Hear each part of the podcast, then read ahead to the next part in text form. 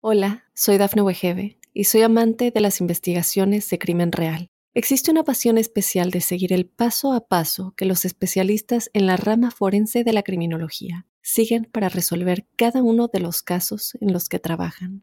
Si tú, como yo, eres una de las personas que encuentran fascinante escuchar este tipo de investigaciones, te invito a escuchar el podcast Trazos Criminales con la experta en perfilación criminal, Laura Quiñones Orquiza, en tu plataforma de audio favorita. Hola, bienvenidos al cuarto programa de la huella ovni. Yo soy Jorge Luis Zuxdorf y este es un espacio para entre todos hacernos preguntas, buscar respuestas, corrernos de las verdades absolutas y generar un espacio para pensar. Y hoy vamos a tener una entrevista al final muy muy especial con Juliano, que es el coordinador de ovnis.arg, arroba ovnis.arg es, un usuario de Instagram muy muy interesante que en el último tiempo se ha transformado en un gran compilador donde todos los argentinos que están grabando cosas en el cielo le mandan su material y ellos lo publican. Es súper interesante conocer el trabajo, es súper interesante eh, saber qué es lo que están haciendo y aparte lo convoqué porque quiero que hablemos del tema del momento al final del programa nos enteraremos cuál es el tema del momento. Sebastián Carlini, arroba Sebas Carlini, nos preguntó, ¿por qué se esconden los ovnis? Es decir, si tienen una inteligencia superior, ¿por qué se esconden? Qué gran pregunta, ¿se esconden? ¿Nos escondemos nosotros? El otro día eh, hablábamos un poco de esto, ¿no? No sabemos si se esconden, no sabemos si realmente están ahí, no sabemos si estos ovnis son inteligencia extraterrestre. Y si vamos a, partir por un segundo de la hipótesis de que realmente son, ¿por qué razón se esconderían de nosotros? ¿Por qué razón al día de hoy no han bajado a la Tierra y se han presentado de una manera formal, este, como ocurre en cientos de películas de ciencia ficción. Yo siempre pensaba en una analogía con el ser humano. El ser humano a finales del 1400, Cristóbal Colón realizó sus tres viajes a América.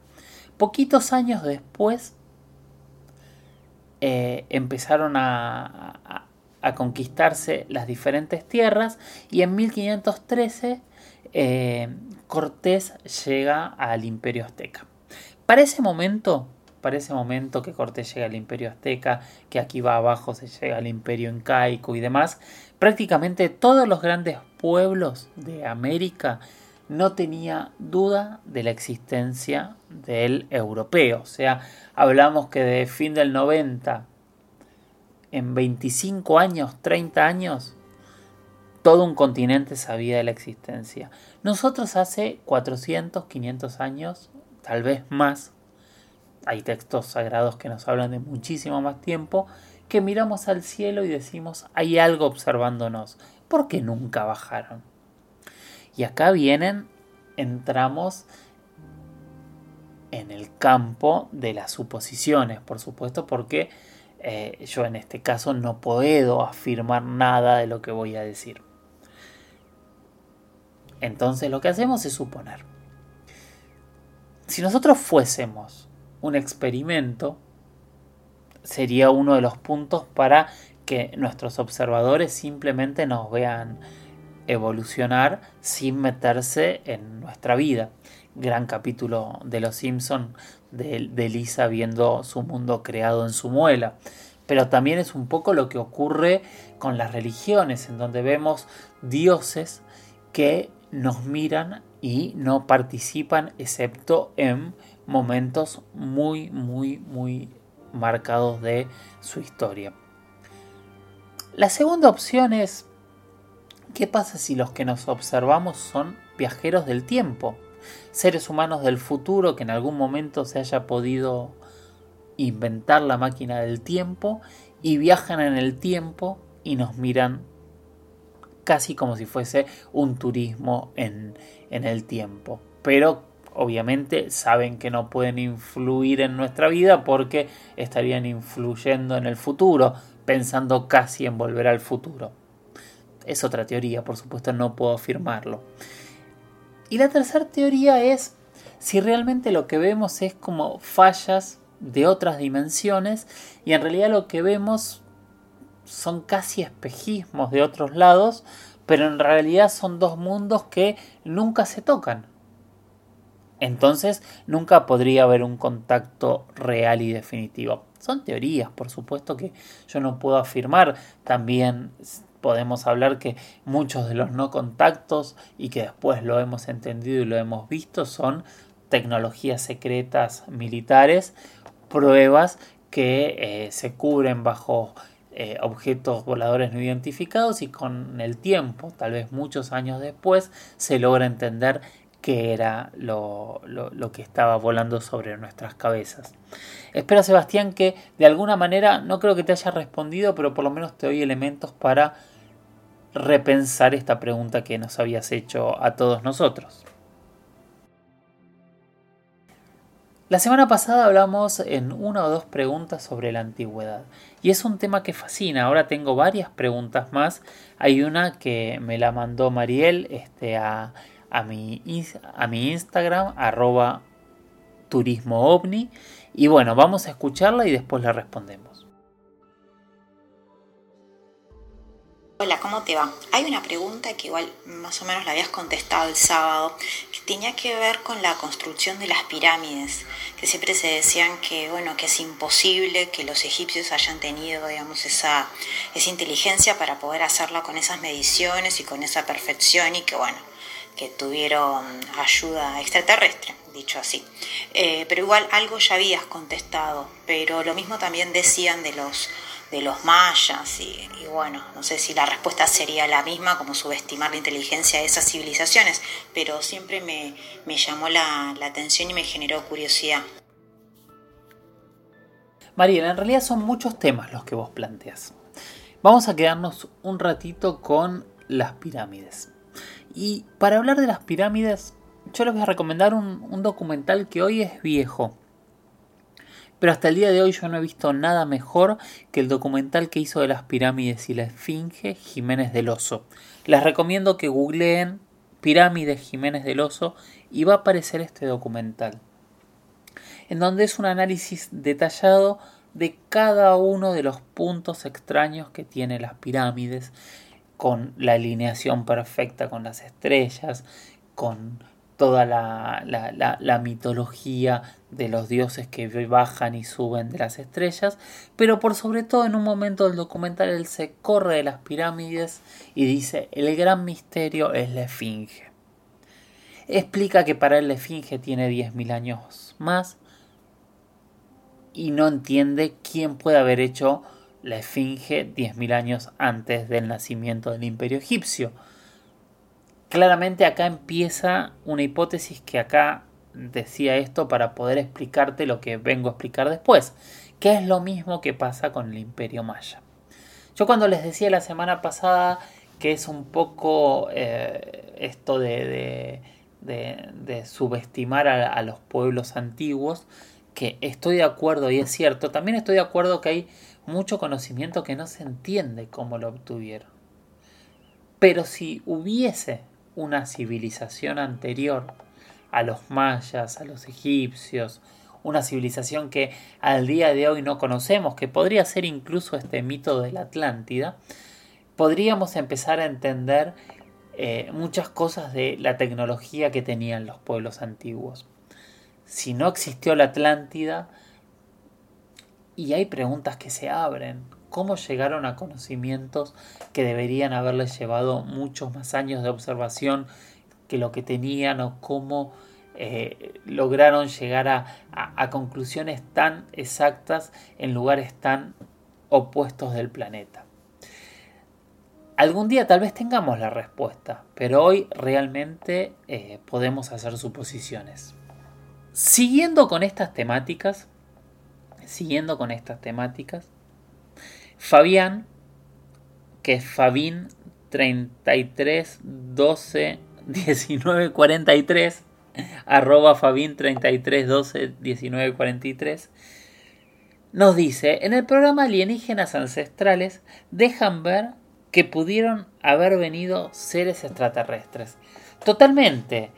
El debate de alienígenas ancestrales es el planteo de los, eh, de los antiguos astronautas, o sea, seres que habrían venido en diferentes puntos de la historia de la humanidad a traernos conocimientos y traernos tecnología. La realidad es que cuando uno empieza a investigar las religiones a lo largo del planeta, encuentra cosas que sorprenden, sin subestimar todo lo que habíamos hablado. Hoy estamos hablando de otra cosa. Las religiones siempre hablan de dioses que nos crearon. Cada religión tiene un dios creador que crea el universo, que crea el mundo y que tras varios intentos termina creando al ser humano. Usualmente o en muchas religiones este Dios mientras, mientras crea al ser humano o en el proceso de enseñanza en algún punto muere y resucita. Hola, soy Dafne Wegebe y soy amante de las investigaciones de crimen real. Existe una pasión especial de seguir el paso a paso que los especialistas en la rama forense de la criminología siguen para resolver cada uno de los casos en los que trabajan. Si tú, como yo, ¿Eres una de las personas que encuentran fascinante escuchar este tipo de investigaciones? Te invito a escuchar el podcast Trazos Criminales con la experta en perfilación criminal, Laura Quiñones Orquiza, en tu plataforma de audio favorita. Pero antes de irse, antes de resucitar, logró darle al, ser humano muchas cosas. Entre ellas, las tres que a mí más me parecen interesantes es que le dan eh, un, un modo de comportarse, normas morales, un modo de organizarse y diferentes tecnologías.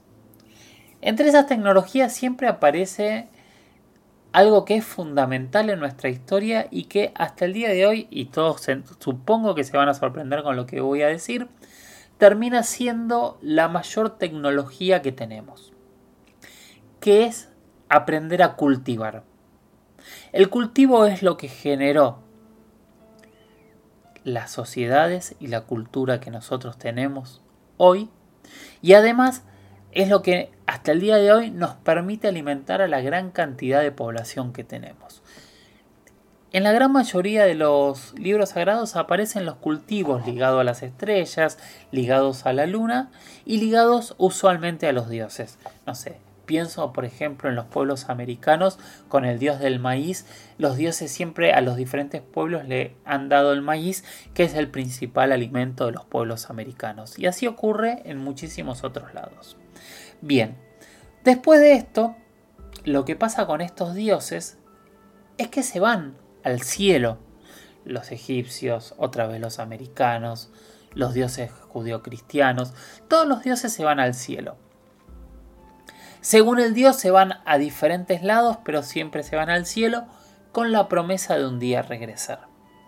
Y la otra sorpresa de esto es que no sé si ya lo hablamos la, este, eh, en el primer programa o, o tal vez alguna vez con Héctor, es que por definición estos dioses son extraterrestres. ¿Por qué digo que son extraterrestres? Porque nacieron y viven fuera del planeta. En el Olimpo, en el cielo, en, los incas. Cada uno de los pueblos vive en un Olimpo diferente y nosotros los vemos desde acá. Entonces, por definición, son extraterrestres los dioses. Entonces, con todas estas preguntas, a lo que voy, que era la, la pregunta de Fabián, es si pudieran haber venido. Y en nuestros mitos de creación siempre hay factores externos que nos enseñan cosas no tenemos más pruebas que un mito, pero son mitos que se replican a cientos de miles de kilómetros de un pueblo de otro y donde parece todos sacados de, un mismo relato. Que si todos fuesen, por ejemplo, de Asia o de Eurasia, eh, hasta sería lógico, pero cómo un pueblo de Australia o de América ha llegado a las mismas conclusiones es un gran, gran enigma.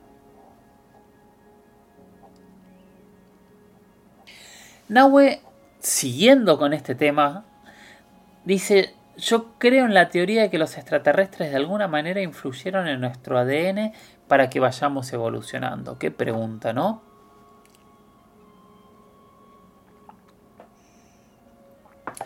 En ese sentido yo me hago una pregunta también y, coincido con Nahue.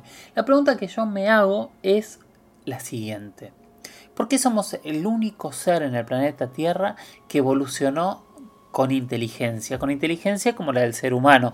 Muchos me discutirán que hay animales muy inteligentes, pero la realidad es que somos el único que tiene lenguaje, el único que está en este momento haciendo un programa de radio con un montón de gente escuchando y opinando. Eh, somos los únicos con esta capacidad de crear tecnología, de crear un lenguaje, de, abstraernos. Y cuando vemos que eh, todos los seres vivos hemos estado expuestos al mismo ambiente, mi gran pregunta es ¿por qué somos los únicos que evolucionamos así? Lo hablé con un antropólogo o con varios antropólogos muchas veces y la respuesta que ellos me han dado es porque nosotros tuvimos un shock de proteínas que hizo que nuestro cerebro evolucionara de otra manera. Esto ocurrió cuando empezamos a utilizar el, el, fuego y empezamos a comer el tuétano de los huesos. Ese tuétano es el que nos dio el shock de proteínas que hizo que nuestro cerebro funcionase de otra manera. Pero mi pregunta es, yo creo que no somos los únicos que hemos comido el tuétano. Sin duda los perros también y la gran mayoría de los mamíferos también han comido el tuétano. Pero bueno, no tengo una respuesta para lo que pregunta Nahue sobre la, eh, sobre la modificación del ADN. Sí tengo dudas sobre por qué somos los únicos animales que hemos evolucionado de esta manera. Terminamos el programa todavía. Yo les decía al principio del programa que tenía una sorpresa muy grande para el final que es en realidad el tema del que más me han preguntado esta semana. Y no es que me olvide de contestarlo, sino que decidí contestarlo de otra manera. ¿Qué tiene que ver con este ruido que hace semanas que escuchamos todos? Estas trompetas, estas especies de turbinas, este cielo nervioso que ¿Qué nos está queriendo decir? Estamos con Juliano, que es el coordinador de ovnis.arg, que es una página de Instagram que la súper recomiendo súper, súper recomiendo. Lo que lograron ellos es este, ser como un centro, casi un, un, imán en donde eh, todo el mundo que graba cosas extrañas en Argentina eh, se las envía a ellos y ellos las publican, ah, cuentan de quién son, de dónde son las imágenes, no levantan un juicio, sino que eh, van, van, van subiendo imágenes todo el tiempo. Es una página súper, súper interesante. Hola Juliano, ¿cómo estás? Hola Jorge, ¿cómo estás? Bueno, muchísimas gracias por la invitación y por recomendarnos. Sí, como bien vos decís, la cuenta se fue transformando en una base de datos muy importante en la que nos llega eh, gran cantidad de material de todas partes del país. Hola, soy Dafne Wegebe y soy amante de las investigaciones de crimen real. Existe una pasión especial de seguir el paso a paso que los especialistas en la rama forense de la criminología siguen para resolver cada uno de los casos en los que trabajan. Si tú, como yo, eres una de las personas que encuentran fascinante escuchar este tipo de investigaciones, te invito a escuchar el podcast Trazos Criminales con la experta en perfilación criminal, Laura Quiñones Orquiza, en tu plataforma de audio favorita. Juliano, eh, en, los últimos, las últimas semanas yo vi cómo empezaron a, crecer eh, la cantidad de avistamientos desde que empezó la cuarentena y después eh, cómo empezaron a aparecer cada vez más videos del ruido. Contame primero de los avistamientos. ¿Vos notaste un cambio en la cantidad de videos y de consultas que te hacían? Bueno, en cuanto a los avistamientos de ovnis de estas últimas semanas, eh, notamos que hay un incremento indudable a nivel mundial, eh, no tan enfocado en Argentina eh, únicamente. Y lo que nos está pasando particularmente con la cuenta es que nos envían muchísimos videos que tienen explicación, como por ejemplo de la ISS o de eh, los satélites Starlink o de eh, drones o helicópteros al, estar más controladas las ciudades. la gente, bueno, tiene más tiempo también para capaz mirar el cielo, entonces por esto también aumentan los mensajes, videos. también Mm, notamos que muchísimos portales eh, o canales de YouTube están queriendo generar una especie de psicosis y eh, relacionar al tema eh, de, ovnis con este tema de la cuarentena y la pandemia. Y también lo que estuvo surgiendo es un caudal enorme de videos viejos, virales, fake, digamos, que volvieron a salir a la luz. ¿Cuándo fue la primera vez que escuchaste o te pasaron un video del, ruido? Sí, sobre el ruido, la verdad que eh, yo creo que es mucho más protagonista eh, el tema este de los sonidos que incluso los avistamientos de ovnis. Eh, por el, caudal de, material que nos están mandando y la cantidad de gente alarmada por esto y con miedo. recibimos una cantidad increíble de mensajes eh, como nunca, digamos. El primero fue el 31 de marzo y a partir de ahí hasta ahora que nos siguen enviando cosas todas las noches. ¿Cuántos videos llegaste a tener? Eh, debemos tener alrededor de 400 mensajes en total, de los cuales muchos todavía no, tuvimos el tiempo de, contestarlos y darles el tiempo que se merecen. Eh, muchísimos eh, videos que nos enviaron, no, se llega a escuchar el sonido porque es muy leve, eh, a pesar de que los testigos nos afirman de que se escucha muy fuerte, pero en el celular no sale del todo bien y eso nos dificulta un poco también el análisis del material. pero en algunos videos se escucha muy fuerte la verdad y es impactante. ¿Y qué opinas que puede ser este ruido? Mi conclusión es que está habiendo dos posturas bastante eh, diferenciadas entre los distintos investigadores y gente que está en el tema, eh, los que se paran más del lado científico y, creen que está todo bastante eh, explicado, y otros que están del lado de las conspiraciones y que lo relacionan mucho con, esta pandemia. Yo trato de ponerme en el medio ya que esto todavía no hay una explicación definida y final eh, y me resulta raro que, esté tan focalizada en, estas semanas de, cuarentena. considero que habría que dejar pasar un tiempo y estudiarlo un poco más a fondo. ¿Por qué crees que están apareciendo tantos elementos? ¿Está pasando algo diferente o simplemente estamos prestando más atención? Sí, si bien estamos prestando más atención en este momento, eh, yo creo que si la cuarentena no estuviera, eh, igualmente aparecerían todos estos elementos, eh, tanto avistamientos como, como estos sonidos, yo creo que aparecerían igual. Es mi opinión por, por todo el material que estamos recibiendo, ¿no?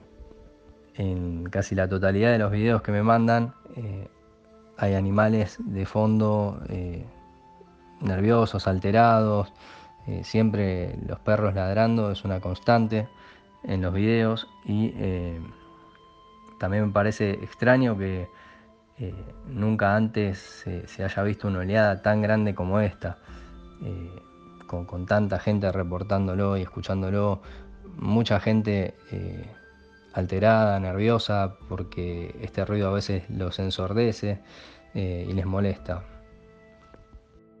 Muchísimas gracias, Juliano. No, muchísimas gracias a vos, Jorge, eh, por contar con nosotros y por ayudarnos a difundir también nuestra cuenta. Te mando un abrazo, gracias. Bueno, hemos llegado al final. Realmente les agradezco mucho eh, el apoyo, que me banquen, los mensajes, eh, todo lo que, lo que dicen. Quiero seguir discutiendo, eh, quiero escucharlos, quiero tener sus conclusiones y quiero que este sea un espacio para que todos podamos pensar juntos en qué hay más allá de lo evidente. Gran frase para los que vivimos la década del 80. Gracias por, por estar, muchas gracias a, a, Bebana, a Héctor, a Mai por, por esta oportunidad que para mí es un honor y un placer muy muy grande de poder compartir este, estos temas con todos ustedes. Bueno, buenas noches y nos vemos la semana que viene. Hola, soy Dafne Wegebe y soy amante de las investigaciones de crimen real. Existe una pasión especial de seguir el paso a paso que los especialistas en la rama forense de la criminología siguen para resolver cada uno de los casos en los que trabajan. Si tú, como yo, eres una de las personas que encuentran fascinante escuchar este tipo de investigaciones, te invito a escuchar el podcast Trazos Criminales con la experta en perfilación criminal, Laura Quiñones Orquiza, en tu plataforma de audio favorita.